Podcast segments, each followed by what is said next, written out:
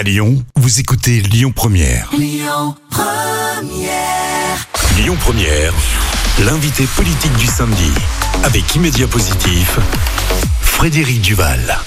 Bonjour à, toutes et à tous. On est heureux de vous retrouver pour cette euh, reprise de nos émissions, l'émission L'invité politique le samedi de 11h à midi sur Lyon Première, avec euh, des élus de terrain, de proximité, ceux qui font votre quotidien. Vous le savez, cette émission, c'est une émission de dialogue, de rencontre, de découverte, sans a priori ni parti pris. On va partir à la rencontre d'un élu, en l'occurrence Olivier Berzane, bonjour. Bonjour. Vous êtes le maire du 8e arrondissement. J'allais dire, vous êtes à la fois un peu chez nous, chez Lyon Première, mais chez vous sur votre territoire, parce que les locaux de Lyon Première sont dans le 8e arrondissement. Exactement. Je suis très content d'avoir euh, cette radio dans le 8e arrondissement. Je suis déjà venu euh, quelques fois. On avait enregistré euh, ici quelques petits messages, notamment pour les premiers vœux de l'arrondissement, puisqu'on n'avait pas pu les faire en présentiel. On a été obligé d'enregistrer un message en distanciel. Donc c'est avec plaisir que je vous retrouve. Vous êtes ici un peu comme à la maison. Alors, on va parler de, plein de sujets. On va effectivement partir à la découverte du 8e arrondissement. On parlera euh, des grands projets, de, de ce qui s'est passé depuis bientôt deux ans, hein, depuis votre élection. Et puis, on parlera de l'actualité politique nationale dans, une troisième partie. Mais vous le savez, on commence toujours par une question d'actualité euh, qui peut concerner euh, tous les Lyonnais. C'est le cas. Vous avez d'ailleurs tweeté il y, a, il y, a, quelques jours hein, sur le fameux jour du dépassement. C'est-à-dire qu'on est de nouveau arrivé, et c'est de plus en plus rapide dans l'année, à ce jour du dépassement. Est-ce que vous pourriez nous redire ce que c'est que ce jour-là pourquoi il est si important pour vous? Ben C'est assez simple. Hein. La planète, euh, imaginez un supermarché et puis il y a une certaine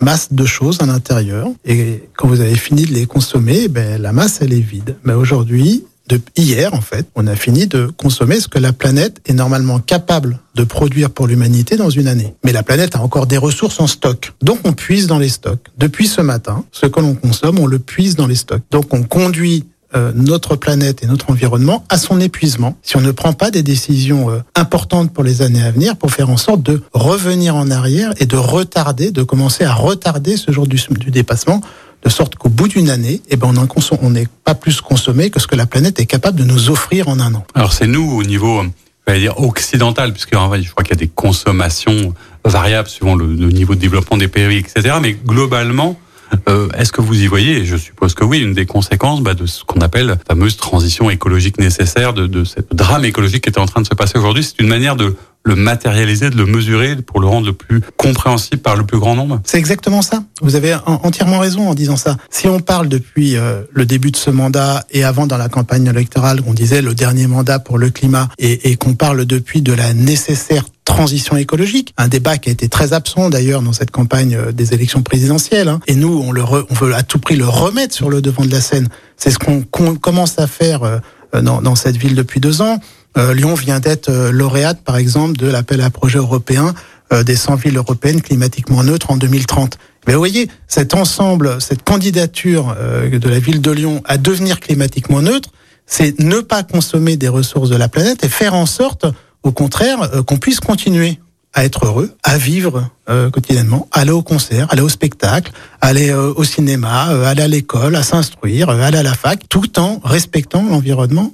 Euh, ce que le, la planète nous offre, le, la, la, chance que l'on a d'être dessus. Est-ce que ce, ce, ce débat qu'aujourd'hui vous portez et qui et à la fois vous passionne pour lequel vous êtes engagé, c'est aussi peut-être une des causes ou une des sources qui est à l'origine de votre engagement politique, puisque vous veniez pas de cet univers, hein, vous êtes un des nouveaux maires d'arrondissement, vous venez d'un univers professionnel, mais déjà engagé, c'est ça qui a marqué peut-être euh, le fait de s'engager pour la défense de, de l'écologie et de la planète? C'est ce qui m'a conduit à revenir euh, de manière volontaire dans une campagne électorale et euh, l'envie de revenir au, aux commandes pour essayer de, de changer concrètement les choses. Euh, L'engagement politique, il est, il est très vieux euh, pour moi. Je vous l'avais raconté mmh. il y a un an en arrière. Ça croisé déjà il y a, voilà. il y a une année. Mais j'ai eu envie. Et, alors le, le, vote écologique était acquis depuis pas mal de temps, mais reprendre un pied actif dans la vie politique, c'est effectivement arrivé dans mon esprit au moment des dernières élections européennes et ça s'est concrétisé dans ces élections municipales. Mmh. Mais c'est ça que je viens faire dedans et c'est ça qui me motive. Euh, c'est pour ça que je suis revenu. C'est ça aussi qu'on appelle peut-être l'écologie politique parce que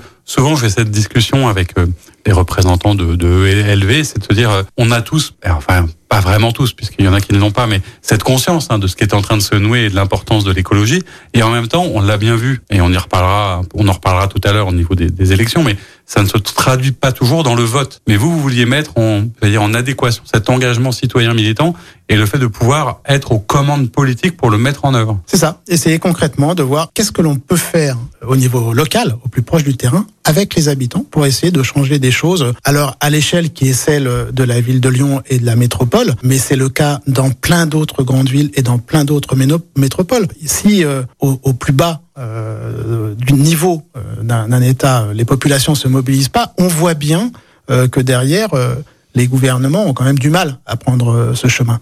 Donc on a besoin de cet élan de mobilisation, on a besoin de démontrer que c'est possible, qu'on peut arriver à faire des choses. Alors vous l'évoquez souvent d'ailleurs, hein, la, mairie d'arrondissement, le maire d'arrondissement, c'est vraiment un échelon du dialogue, de la proximité. A, il y a quelques jours, il y avait un, un conseil municipal dans lequel il y avait un certain nombre de sujets. C'est une autre petite actualité qu'on peut qu'on peut évoquer pour montrer aussi le, le, prisme et la palette de vos, de vos interventions. Il y avait un, un débat, je vais dire, euh, qui portait sur la, la, dimension culturelle des choses autour du, du nouveau théâtre du 8e. Est-ce que vous pouvez nous raconter un petit peu, parce qu'on en a pas mal parlé, quel est le sujet Puis derrière, qu'est-ce que ça traduit dans votre volonté ou quelle place a la culture, je vais dire, dans, dans vos projets? Alors, du coup, là, on, on, change un petit peu de, de thématique. On est, on est, c'est une actualité euh, locale et, et immédiate. Hein. Effectivement, euh, on a la chance d'avoir euh, dans cet arrondissement euh, un théâtre qui s'appelle le NTH8, euh, dans lequel il y a une compagnie de théâtre qui a fait un, un travail de terrain de proximité reconnu depuis une vingtaine d'années on est arrivé à un moment de renouvellement de la convention d'occupation de, ce lieu et euh, on a choisi pour ce faire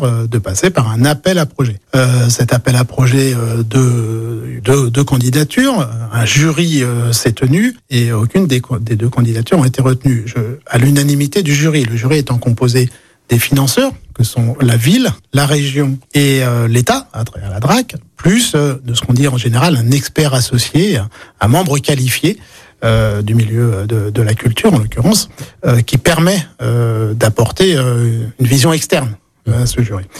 Donc on est dans, on entre dans une deuxième phase qui est de relancer un nouvel appel à projet sur la base d'une scène, d'une scène conventionnée d'intérêt national, mention art, enfance et jeunesse.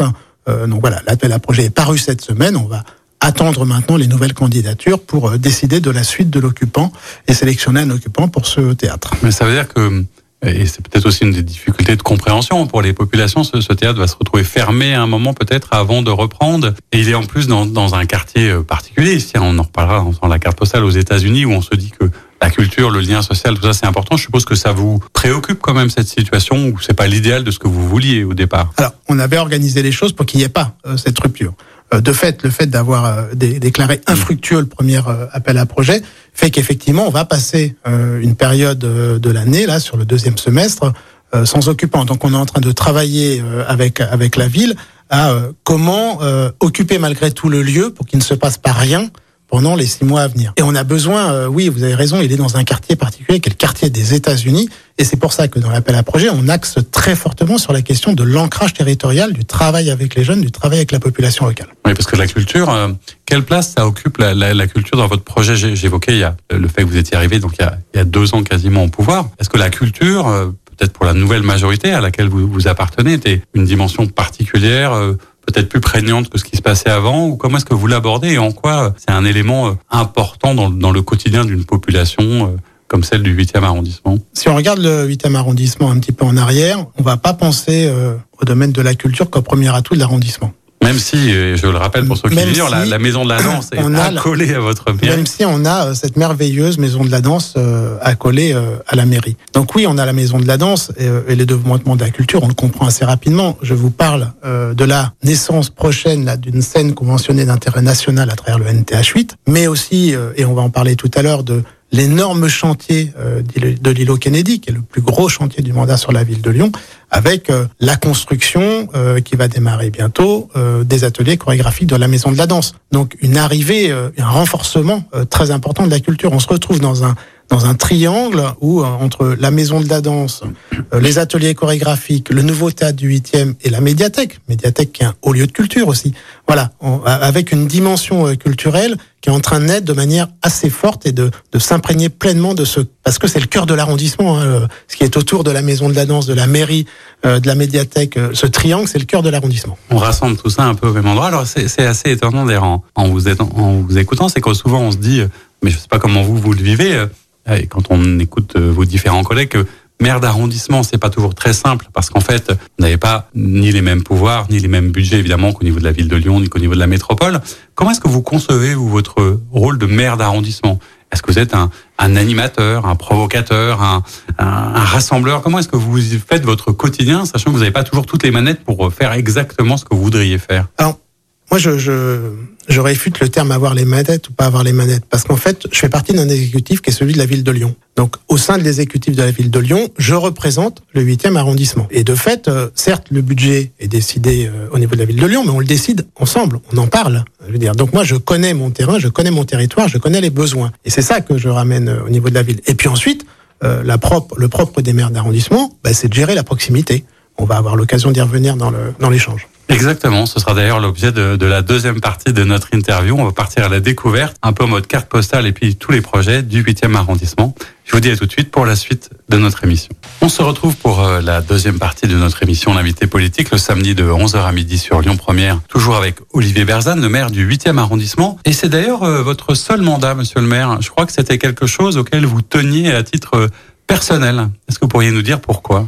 Le 8e arrondissement, c'est euh, officiellement, d'après le dernier recensement, euh, quasiment 88 000 habitants. Je pense que dans la réalité, on est plus près de 90 000. Il y a suffisamment de travail comme ça pour euh, se consacrer pleinement et à temps plein à cet arrondissement. Il y avait de quoi s'occuper. Alors justement, on part souvent dans, dans cette séquence sur une sorte de carte postale avec le, le côté à la fois carte postale, hein, peut-être des, points centraux euh, que même parfois les habitants peut-être de votre arrondissement ignorent ou passent devant sans s'en apercevoir. Puis peut-être pour ceux qui connaîtraient moins, nous décrire un peu votre arrondissement. Il va de où à où? Qu'est-ce qu'il y a d'intéressant? Quels sont les points particuliers à noter? Comment on raconte cet arrondissement aujourd'hui? Un arrondissement étendu, c'est le, c'est le deuxième euh, de, la ville euh, par sa superficie et par sa population d'ailleurs. C'est habitué au deuxième place cet arrondissement. Étendu avec six quartiers, euh, six quartiers assez avec des ressemblances et en même temps assez différents, des quartiers euh, plutôt euh, populaires, euh, certains avec des zones de grande précarité, et puis euh, des quartiers euh, plus aisés, euh, tel le, le quartier de, de Mon Plaisir. Et c'est et c'est ça aussi qui génère la nature des projets que l'on décide sur le quartier. On parlera tout à l'heure du territoire zéro chômeur de, de longue durée qu'on a qu'on est en train d'instaurer dans ce, ce qu'est la partie la plus précaire de l'arrondissement. Donc c'est bien d'avoir des projets qui répondent aux problématiques que rencontrent les, gens à l'intérieur de leur quartier. Pour autant, chaque quartier est particulièrement attachant. Euh, on sait que Montplaisir est un quartier extrêmement dynamique, vivant, commerçant, euh, avec euh, un conseil de quartier extrêmement investi. Mais quand on va sur Mermoz, qui est un quartier en renouvellement urbain, qui, sont des, des endroits en, en, plein devenir, avec une population très attachée à son cœur de quartier, c'est la même chose à États-Unis. On est en train de faire un travail en profondeur sur les quartiers des États-Unis avec un certain nombre d'habitants qui ont le sentiment d'avoir été délaissés depuis très longtemps. Et ça, c'est important euh, qu'on entende euh, aussi ces problématiques hein, et puis qu'on remette euh, de, de, la dynamique et de la confiance. La période du, du Covid, avec l'arrêt d'un grand nombre d'animations, a pas aidé non plus sur ces sujets. Et enfin, on a le quartier Grand Trou, Moulin Avant, Petite Guy, qui est du côté de, de Route de Vienne, hein, avec une évolution croissante de la population, un grand nombre de, de constructions qui sortent. Donc aussi un arrondissement où une dynamique démographique euh, réelle euh, est en place. Donc quelque chose à la fois avec des points communs euh, très hétérogènes. Et je suppose que c'est aussi ça qui est important. On parlait de proximité, mais c'est presque de l'hyper-proximité. Parce que quand on, on, on est lyonnais, hein, les lyonnais savent bien, selon l'endroit où on habite, on habite plus dans son quartier que dans un arrondissement même parfois. Mais c'est, c'est tout l'enjeu pour moi. Hein. Et je crois que je vous l'avais dit l'année dernière. Euh, je l'ai dit, il y a six quartiers très différents. Et un de mes objectifs quand même, c'est de retrouver un commun euh, malgré tout. Euh, qu'on habite le 8e arrondissement. On habite Lyon, on habite le 8e arrondissement et on habite son quartier. Euh, faut pas qu'on habite. Alors, c'est important d'habiter son quartier parce que c'est ses racines, c'est là où on connaît euh, le voisinage, où... et c'est là aussi on peut, euh, on recrée le lien social.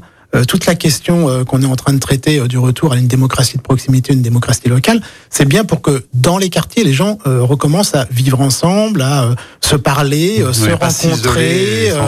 voilà. Et quand on remet des animations comme on va le faire cet été à Mermoz, alors qu'on l'a déjà fait l'année dernière à États-Unis, et on va le refaire aussi aux États-Unis sur Place à l'été pour pour les jeunes en, soirée, mettre des animations entre 17h et 21h pour occuper euh, la population. Et c'est aussi l'occasion de recréer ce lien social parce que les gens descendent de leur immeuble, ils se retrouvent en bas, euh, ils mangent ensemble, ils parlent, ils discutent, euh, les enfants jouent et on retrouve une vie de quartier. Mais pour autant, c'est important que quand les animations se passent d'un quartier ou d'un autre. On va voir euh, cet été, le 13 juillet, il y aura une, une grande fête euh, sur euh, sur la place du 8 mai 45 à États-Unis, et on va faire en sorte que les autres quartiers viennent en, en profiter, donc sortent aussi de chez eux. Et c'est là qu'on retrouve du coup un commun dans l'arrondissement, et tout le monde se souviendra de cet été à la place du 8 mai 45, il y a eu quelque chose. Respecter l'identité, mais mais rassembler un petit peu. Alors d'ailleurs, quand vous êtes arrivé il y a, il y a presque deux ans maintenant, hein, qu'est-ce que vous aviez comme vision et quelle envie vous avez de, de transformation de cet arrondissement Vers quoi vous vouliez l'emmener?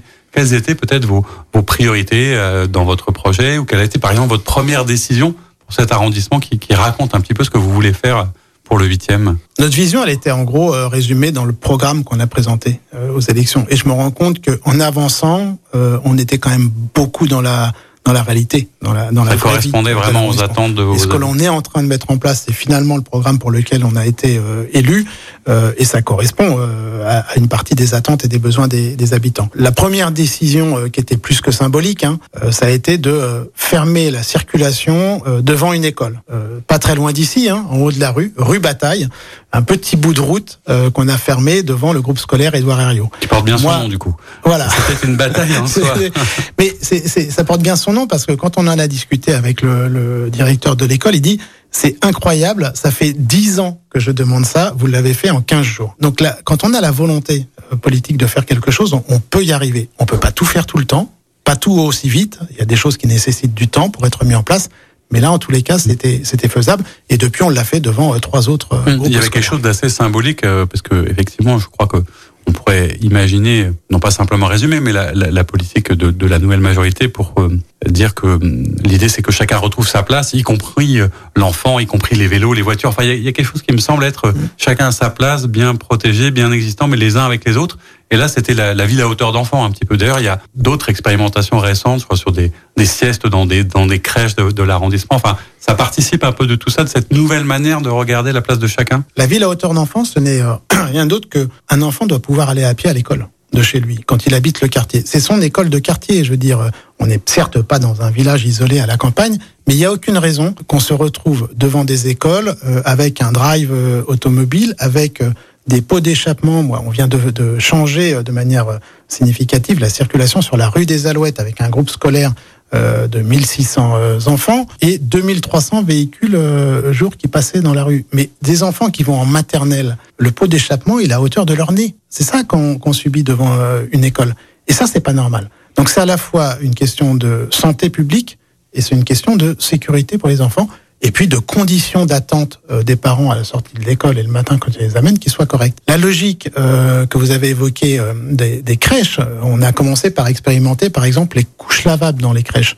Euh, c'est une question écologique forte, ce sujet, parce que c'est à la fois anti-gaspi, on ne jette plus les couches, c'est à la fois une activité économique, parce qu'il faut bien les laver, et là-dessus on est en lien sur les expérimentations pour le moment avec le territoire zéro chômeur de Villeurbanne, qui vient chercher les couches, qui les emmène, qui les lave et qui les ramène, tout ça à vélo, donc en circuit propre. Voyez Euh, et on le verra demain avec le territoire zéro chômeur euh, du 8e. Et puis là, on, a- on passe à une autre étape, qui est effectivement... euh, euh, la crèche Saint-Mathieu en 8e a expérimenté les siestes en plein air. C'est euh, se sortir de la tête qu'on a besoin d'un local sécurisé pour faire dormir un enfant. Et bien les enfants euh, qui ont expérimenté depuis euh, sur un matelas dehors une sieste en plein air, euh, tant les équipes euh, qui gèrent la crèche que les enfants sont ravis et nous disent les enfants ont jamais aussi bien dormi. Ouais. Expérimenter, changer peut-être un peu de regard sur les choses, c'est aussi, puisque vous l'avez évoqué à deux reprises, et c'est un sujet que je connais un peu aussi, que je trouve particulièrement intéressant, donc on, va l'aborder là. Ce fameux territoire zéro chômeur, hein, qui a, été expérimenté il y a, quelques années, il y avait dix territoires en France, dont Villeurbanne, qui vise en gros à faire en sorte que l'argent aille plus à l'emploi qu'à, euh, dire, l'assistanat, entre guillemets, ou le fait de payer le chômage. Est-ce que vous pourriez nous, nous raconter un peu ce que vous, vous pensez et pourquoi est-ce que vous avez souhaité être candidat dans le 8e pour une nouvelle expérimentation d'une cinquantaine de nouvelles villes qui pourraient mettre en place ce processus? Le territoire zéro chômeur, je veux juste redire le, le, le concept et le principe. En fait, il part du principe que tout le monde sait faire quelque chose, personne n'est inemployable. Tout le monde est employable. Ça, c'est le premier principe. Le deuxième principe, c'est il y a sur chaque territoire, sur chaque quartier, sur chaque morceau euh, de ville ou de campagne, il y a des besoins qui sont pas couverts, des besoins non couverts. Donc, il y a des demandes qui ne sont pas satisfaites. Et puis, le troisième principe, c'est on ne manque pas d'argent. Euh, dire, le, le chômage a un coût extrêmement élevé à travers l'indemnisation du chômage, mais à travers les coûts sociaux qui sont générés derrière, les coûts de santé qui sont générés derrière par l'inactivité, l'inemploi des gens qui n'ont plus accès à la santé, qui mmh. se soignent pas, des, voilà, des qui vivent dans la précarité. psychologique, dans la précarité et, psychique. Et quand je dis la santé, c'est la santé au sens large, effectivement, y, y compris psychique. Donc on a décidé de s'inscrire, et ça faisait partie de notre programme, ça. Hein, mmh. et c'était un pari qu'on faisait parce que la décision d'étendre à 50 nouveaux territoires n'était pas encore prise. Euh, donc on a été, on a accueilli avec une grande joie euh, la décision euh, d'extension du territoire. On s'est lancé dedans depuis un peu plus d'un an maintenant pour construire le dossier. On vient d'être auditionné et visité par le fond là dernièrement en, avril et, début mai. Et puis le, 23 mai sera rendue la décision par le conseil d'administration et on espère bien avoir l'habilitation derrière et pouvoir recruter nos premiers chômeurs de longue durée au mois de septembre puisqu'on a déjà acquis les locaux pour créer euh, l'entreprise à but d'emploi, hein, qui va être euh, l'objet de travaux euh, d'aménagement pendant pendant l'été. Et si au mois de septembre on peut effectivement, on est habilité, effectivement au mois de septembre, les premiers chômeurs de longue durée entreront dans l'entreprise. L'objectif c'est quand même 400 emplois au bout, hein, donc ça ça représente pas rien. Et ça, c'est dans le quartier de l'Anglais Senti, qui est euh, une poche de précarité très importante sur le territoire du 8e. Plus concret, etc. Alors, on va parler aussi de choses, euh, dire plus structurantes. Hein. On va peut-être aborder les questions de, mobilité, mais aussi d'urbanisme, de renouvellement urbain. On l'évoquait en préparant cette, émission. Le 8e arrondissement est un arrondissement où, il y a, sur le mandat, beaucoup d'investissements. Hein, c'est ça qui est, qui est quand même pas négligeable. Et effectivement, les habitants euh, pourrait nous parler assez facilement euh, de, de l'îlot Kennedy, mais surtout euh, de ce qui se passe en ce moment avec l'avenue des Frères Lumière. Est-ce que vous pourriez euh, nous éclairer un peu et nous raconter quelle est l'ampleur de ce projet et pourquoi c'est important dans cet arrondissement? de toute façon, on peut difficilement passer à côté quand on traverse le 8e. L'investissement de la ville sur le 8e arrondissement sur le mandat, ce qu'on appelle la PPI, c'est 150 millions d'euros. Ajoutez à cela les enveloppes de la ville qui sont euh, qui, qui, inondent tous les arrondissements, plus euh, les investissements de la métropole, ça fait une sacrée masse d'investissements pour euh, transformer l'arrondissement. Vous évoquez l'avenue des Frères Lumière, un chantier en partenariat avec la métropole. On est sur de la voirie, donc ça concerne avant tout la métropole. L'idée, c'est, on l'avait mis dans le programme, et encore une fois, on la réalise, c'est réaménager l'avenue des Frères Lumière. Une avenue circulante pour le moment, où la place de la voiture est beaucoup trop importante, où il y a une fréquentation piétonne, comme liée au commerce notamment, euh, qui est très importante. Il y a qu'à aller le samedi matin sur l'avenue pour voir le monde qu'il y a. Et on a vu, y compris pendant la crise Covid, des files d'attente devant les magasins absolument incroyables, avec une difficulté de circuler. De plus en plus de circulation vélo et pas, pas sécurisée. Donc l'idée, c'est de euh, réaménager cette, avenue pour euh, lui rendre ce qu'elle doit être, un, lieu de, de circulation d'abord pour les piétons, ensuite pour les modes doux, un lieu où on apaise le trafic automobile mais on n'a pas voulu rentrer euh, avec un projet euh, tout plaqué. Donc on a lancé une grande concertation. Euh, il y a eu une première, il y a eu des, des, des, ateliers de travail avec les différents acteurs du quartier, une grande réunion de concertation avec 400 personnes. C'est pas rien, hein, 400 personnes à la faculté Lyon 3 dans un amphithéâtre. Deux ateliers de travail avec la participation. il y en a eu un mardi soir avec 92 personnes inscrites, un euh, en mois d'avril avec 72 euh, personnes de tête euh, qui ont participé. Donc un vrai investissement des habitants du quartier sur le devenir de leur avenue. Et puis, on a commencé par replanter les arbres de la place Ambroise Courtois, qui avait été abattu il y a déjà quasiment trois ans. Et donc, la place a retrouvé enfin euh, ses arbres. Alors, en termes d'agenda, pour qu'on se rende compte et de calendrier, ça va vous occuper pendant combien de temps Et, et est-ce qu'il y aura des, différentes étapes importantes ou à signaler plus que d'autres? On en a pour combien de temps avec tous ces travaux? C'est toujours des chantiers qui sont un petit peu longs, hein, parce que là, là, on est dans la phase de concertation qui va prendre fin la semaine prochaine, le 14. Là, euh, derrière, les équipes vont euh, traiter tout le résultat de la concertation et commencer à, à, préparer le, la restitution de cette concertation, donc à essayer de, débaucher des esquisses de ce que pourrait être euh, l'avenue des Frères Lumière. Euh, une fois qu'on aura validé euh, le, programme et la partie études, le temps de faire les études, de passer les marchés, de sélectionner les entreprises, d'avoir tout ça, on sera sur des travaux de, de, fin de mandat en fin 2024, début 2025, qui vont s'étendre jusqu'à 2026. Hein. On n'a pas fini d'en parler. On n'a pas fini. Et ça va peut-être aussi euh, provoquer un peu des, des, bouleversements, à la fois dans les habitudes et dans les usages. Qu'est-ce que vous répondez à, à, toutes ces personnes qui se disent bah, c'est encore une manière, à parler d'apaiser la circulation automobile, mais peut-être de réduire la place de la voiture, et puis peut-être de, de rattacher aussi ce, ce, sujet des mobilités à, à, la question assez récente et à l'actualité autour de, de Lyon qui est devenue une ville 30 avec, je crois, pour bientôt là, le, début des, je vais dire pour l'instant, la, la marée chaussée faisait de la pédagogie, mais là, ça va passer à un stade un peu supérieur. Et qu'est-ce que vous en pensez, vous, de tout ça ces enjeux de mobilité d'une part, et puis de, de, circulation, de nouveaux usages par rapport à la voiture? Vous savez, alors moi, je, il faut entendre les craintes légitimes, euh, y compris de commerçants, par exemple, qui se disent sans la voiture, je vais mourir. Mm. L'expérience montre partout que les centres-villes qui se sont euh, apaisés du point de vue de la circulation automobile n'ont pas vu mourir leur commerce. J'étais il y a peu de temps au centre-ville de Bayonne, par exemple, qui est piétonnier depuis 2013, euh, qui fait ses livraisons du dernier kilomètre en mode doux et y compris en vélo. Les commerçants de tout type, y compris alimentaires, sont là, y compris des petits supermarchés personne n'est mort. Donc c'est pas, mais pour autant, il faut qu'on entende euh, cette crainte et qu'on travaille avec tout le monde pour, euh, parce qu'il y a, y a une question de pédagogie, puis il y a une question de traitement. Euh, comment on va faire les livraisons, comment, voilà, comment les personnes à mobilité réduite peuvent continuer à venir faire leurs courses. Toutes ces questions sont importantes. Sur la question de la ville 30, c'est un autre sujet. Apaiser la vitesse en ville est une nécessité. Je veux dire, on voit bien que les, il y a une cohabitation des différents modes de transport qui nécessite ça. La réduction de la pollution le nécessite et la réduction des, des accidents le nécessite. On ne peut pas continuer à être dans un milieu urbain où le piéton doit être normalement roi, malgré tout. Euh, il doit pouvoir se déplacer en toute sécurité, à avoir des, des petites rues où on circule à 50 km heure et on sait quand la vitesse elle est limitée à 50, on a tendance des fois à circuler à, plus que 50. Voilà. Donc la ville 30, c'est aussi l'occasion d'avoir une politique qui est claire. C'est toute la ville, elle est 30, sauf quelques axes qui sont maintenus à 50, y compris pour des, des questions de transport en commun, par exemple de bus, parce que sur des grands axes, limiter des bus euh, à 30, ça peut poser des difficultés aussi de desserte. D'accord. Bon, bah voilà, c'est clair. On reparlera de deux, trois sujets. On arrive bientôt à la pause, mais on aura des tas de questions à vous poser encore sur euh, vos priorités, vos engagements et vos réalisations. À tout de suite pour euh, la suite de l'émission. On se retrouve euh, pour cette troisième partie de l'émission L'invité politique le samedi de 11h à midi sur Lyon Première, toujours avec Olivier Berzane, le maire du 8e arrondissement. Avant la pause, on parlait, euh, monsieur le maire, de renouvellement urbain, de voirie, de travaux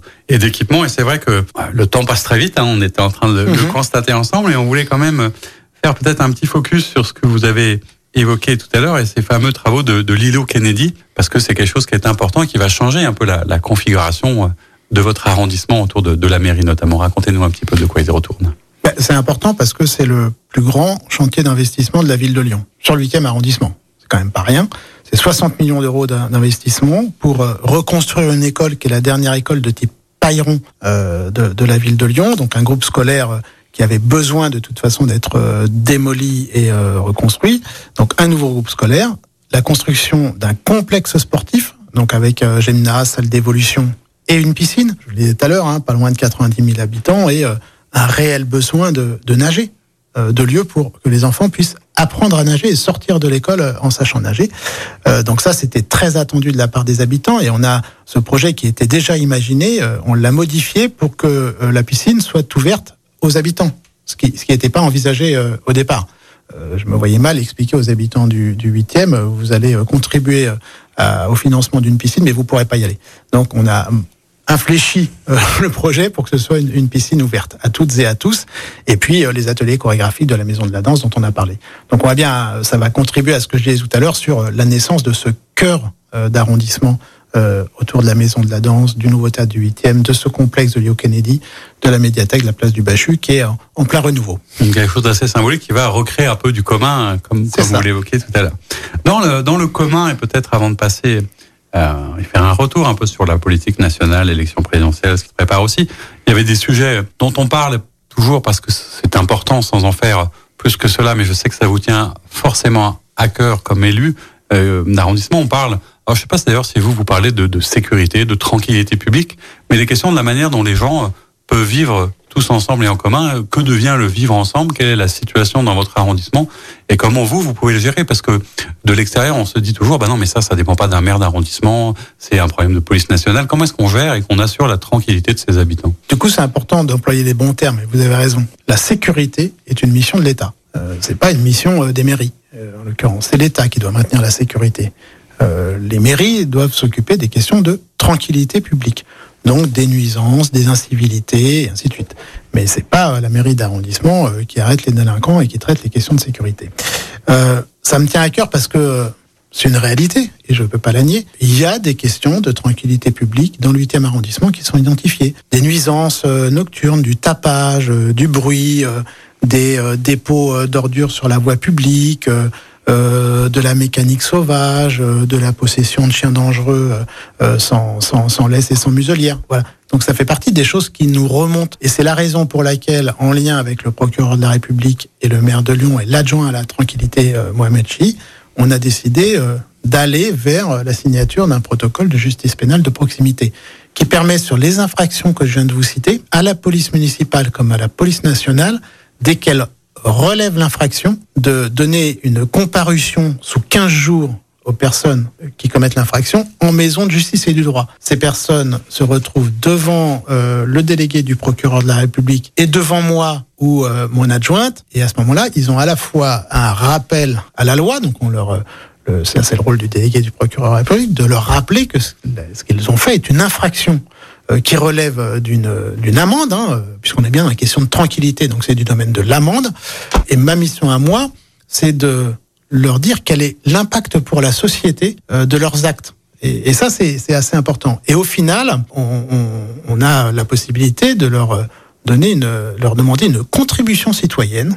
Donc c'est une somme d'argent que l'on définit en commun avec le délégué du procureur, laquelle ne va pas dans les caisses de l'arrondissement ou de la ville, laquelle va dans les caisses d'une association d'aide aux victimes, qui est l'association LEMA, en l'occurrence, euh, qui du coup touche cette indemnité euh, pour aider les victimes. Oui, quelque chose qui était assez, hum, je vais dire, expérimental et assez innovant. Je me souviens avoir entendu cela d'ailleurs sur les, les ondes de, de, nos confrères de France Inter, vous racontez ça. Et, et c'est important, ce, ce, rappel à la loi, je vais dire à l'autorité. Alors ça m'amène une petite question qui peut être euh, un peu parallèle et en même temps qui, je crois, se pose aujourd'hui sur l'autorité de l'élu, sur le rôle de l'élu, sur la place que vous avez justement dans ce rappel à l'autorité. On a vu un certain nombre de vos collègues et vous-même, hein, parfois, qui avez été euh, injuriés, peut-être euh, agressés physiquement, verbalement, etc. Comment est-ce qu'aujourd'hui, soit on explique, soit on lutte contre cette espèce d'attaque à l'autorité euh, que vous incarnez par votre fonction. C'est-à-dire que ça dépasse votre personne. Mais comment est-ce qu'on fait en sorte qu'on rappelle les fondamentaux de l'institution, de la loi, de l'autorité à ceux qui veulent peut-être pas toujours l'entendre? Moi, j'essaye de,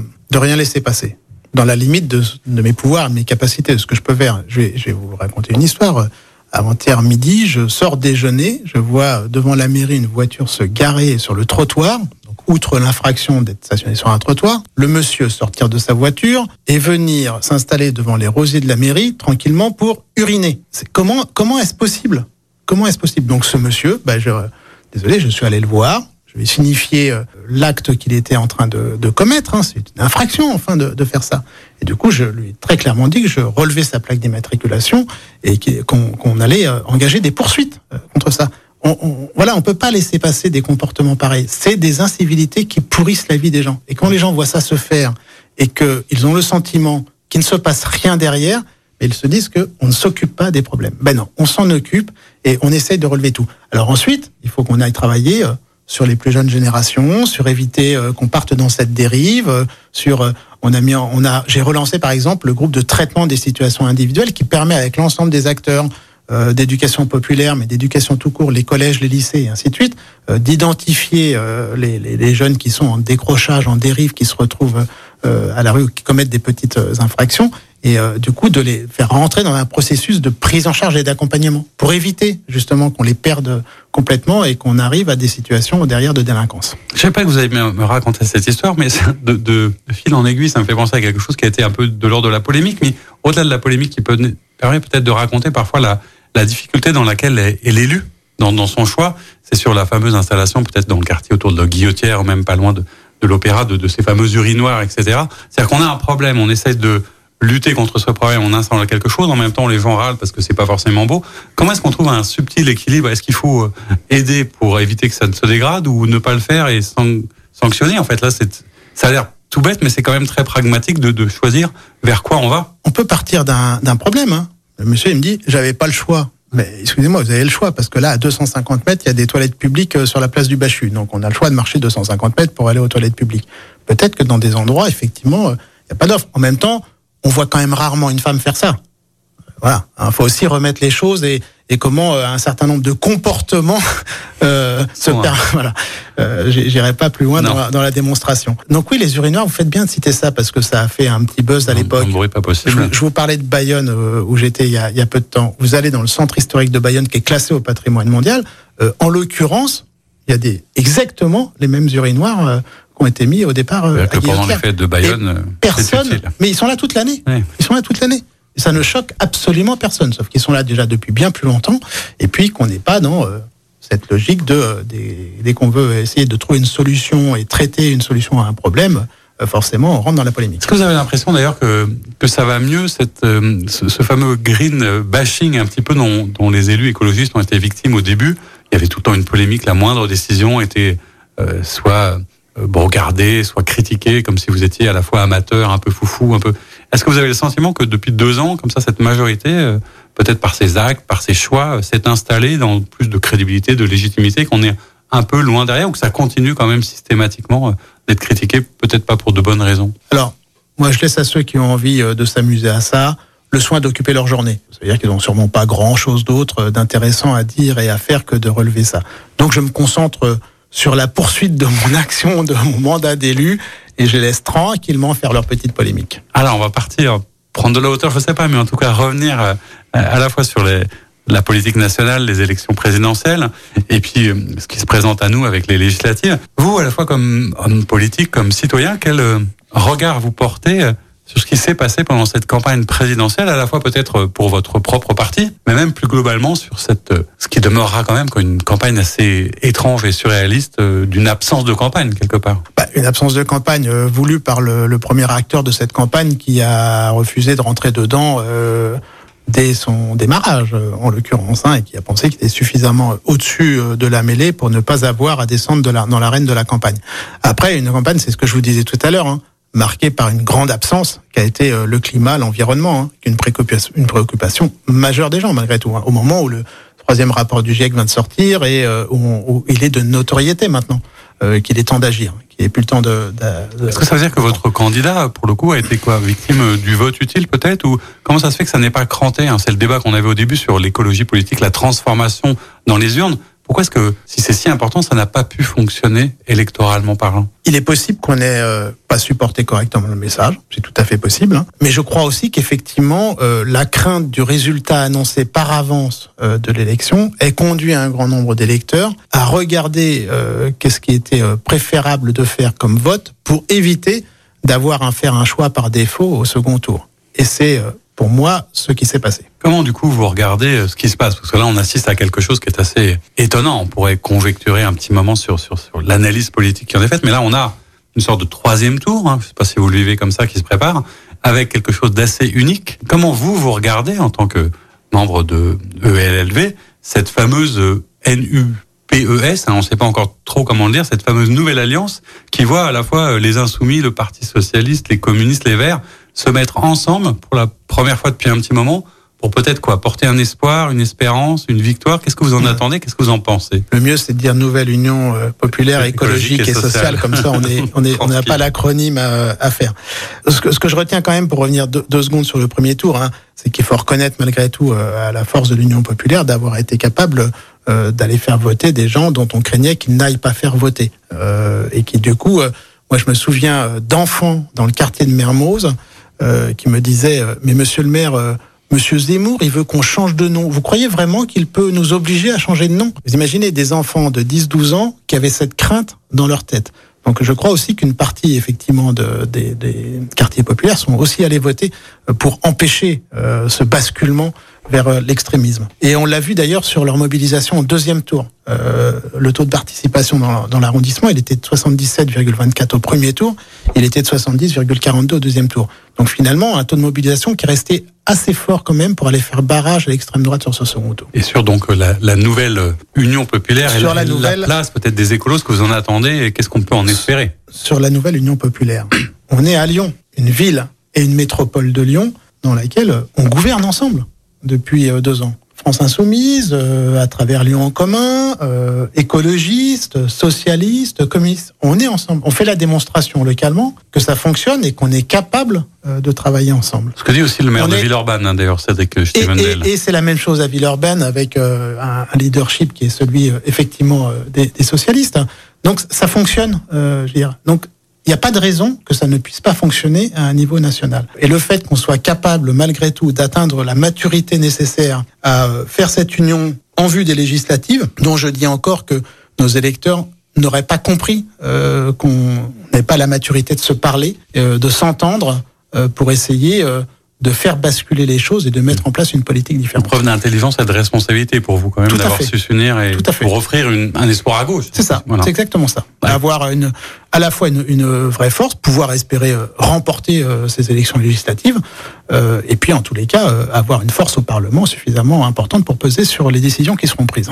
Je suppose que si vous êtes cohérent par rapport à votre engagement, vous ne serez pas candidat aux législatives parce que vous avez déjà plein de choses pas, à faire. je ne suis pas candidat aux législatives, je vous le confirme. Les candidats, ils sont connus sur les circonscriptions euh, lyonnaises, euh, voilà. Et donc, je ne suis pas de ces de ces quatre candidats euh, Ouais. sur la sur la ville de Lyon. Alors, la, vie d'un maire d'arrondissement, on, le voit, elle est à la fois passionnante, diverse, et je crois que c'est peut-être aussi ce qui fait le plus que le charme, mais euh, la- l'attachement qu'on peut avoir à ce mandat hein, d'hyper proximité. Est-ce qu'il y a un moment où, quand on est maire comme ça, engagé d'un d'un arrondissement euh, avec autant de sujets, on arrête d'être maire quelque part, ou comment on fait quand on ne l'est plus, ou est-ce que c'est possible de ne plus l'être en fait? Alors, je disais tout à l'heure à la pause en plaisantant, euh, quand on n'est plus maire, on dort, parce que les semaines sont extrêmement euh, chargées et longues. Non, j'essaye quand même de euh, préserver des, des journées de tranquillité, de calme. Il y a, beaucoup de choses, y compris le, le week-end parfois, mais c'est bien de se dire qu'on sanctuarise de temps en temps un week-end par mois ou un dimanche qui permet... d'aller marcher, euh, d'aller prendre d'air, d'aller à la campagne, d'être avec euh, sa compagne, euh, avec ses, de voir ses enfants. Euh, euh, voilà, donc oui, il y a des moments où on n'est pas mère et où on décroche. Euh, J'ai décroché euh, pendant les vacances de Pâques euh, une semaine pour aller m'aérer l'esprit. Et on culpabilise pas trop dans ces cas-là? Non, on culpabilise pas parce que si on culpabilise, ça veut dire qu'on considère qu'on est à ce point indispensable au fonctionnement par rapport aux équipes qui restent en place pour malgré tout gérer et aux, à ces adjoints qui sont élus et qui ont aussi euh, des compétences et des capacités euh, et ça deviendrait dangereux. Est-ce que pour vous, d'ailleurs, on n'en a pas parlé comme ça, mais est-ce que c'est quoi euh, le mandat d'un maire d'arrondissement? Est-ce que c'est un fonction, enfin une fonction, un métier, un engagement, un sacerdoce? Est-ce que vous considérez, parce que vous avez une activité professionnelle avant même, est-ce que vous considérez que ça, doit être ou ça peut être une activité professionnelle à plein temps ou ce n'est que un moment? Comment vous, vivez ça Eh, Je crois que on voit que les dérives de l'activité professionnelle, euh, de faire de la politique une activité professionnelle est pas bon. Euh, non, c'est un, un mandat, c'est une fonction, c'est un, quelque chose qu'on occupe à un moment donné dans, dans sa vie. Ça peut en aucun cas être un métier. Et je pense que tout un chacun devrait pouvoir, à, à travers un réel statut de l'élu, avoir la chance d'exercer un mandat euh, dans sa vie, parce que ça aide quand même beaucoup à comprendre la réalité des difficultés qui sont celles des élus pour euh, résoudre euh, celles que vivent les citoyens au quotidien. Ce qui explique aussi peut-être pour se quitter, puisque le temps a filé à une vitesse pas possible, le- choix de la chanson, une chanson particulière, chanson sans peur d'un groupe qui s'appelle Le Cri du Peuple. En quelques mots, pourquoi ce, ce thème? Alors, c'est une chanson adaptée euh, par le cri du peuple d'une chanson euh, mexicaine, en fait. hein. Euh, le choix du thème, et c'est pas la chanson que j'écoute tous les jours, hein, mais il est lié, en fait, c'est une des rares chansons qui parle de la question des féminicides. Voilà. Donc, c'est juste l'occasion de rappeler qu'en 2021, 113 féminicides ont été commis, qu'on est en 2022, au début du mois de mai, on en est déjà à 30 féminicides. Donc, cette chanson, c'est la parole des femmes sur cette question. Eh bien, on va les écouter, on va les entendre à travers ce titre. Merci beaucoup d'avoir été parmi nous, notre invité. Et je vous dis à très bientôt. Pour une prochaine émission, on recevra la maire du troisième arrondissement la semaine prochaine. Merci beaucoup. Un grand merci à vous de m'avoir convié. Au revoir. Au revoir. C'était l'invité politique du samedi sur Lyon Première, en partenariat avec Immédia Positif, le web média qui rend visible l'essentiel. Retrouvez tous les invités politiques en podcast sur lyonpremière.fr et sur immédiapositif.fr. Écoutez votre radio Lyon Première en direct sur l'application Lyon Première, lyonpremière.fr et bien sûr à Lyon sur 90.2 FM et en DAB+. Lyon